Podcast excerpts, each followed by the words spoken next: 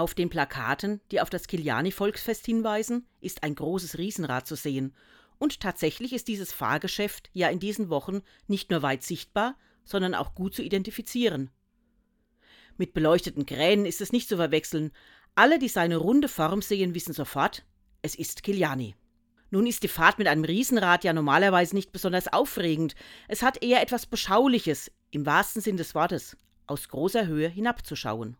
Auf den Festplatz, auf die Stadt und womöglich darüber hinaus.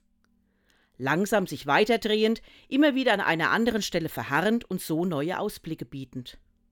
Wirklich von der Stelle kommt man mit diesem riesigen Rad nicht. Man steigt am gleichen Ort aus, an dem man auch eingestiegen ist. Ob man dennoch weitergekommen ist? Ich vergleiche das ein bisschen mit meinen eigenen Erlebnissen. Manches Ereignis, manche Begegnung geht mir noch länger nach. Die Gedanken darum kreisen dann in meinem Kopf, manchmal leider auch nachts. Immer wieder kommen mir Gesprächsausschnitte in den Sinn. Ich denke weiter, betrachte es von allen Seiten, durchdenke das Gleiche mehrmals. Ein bisschen wie das Kreisen eines Rades.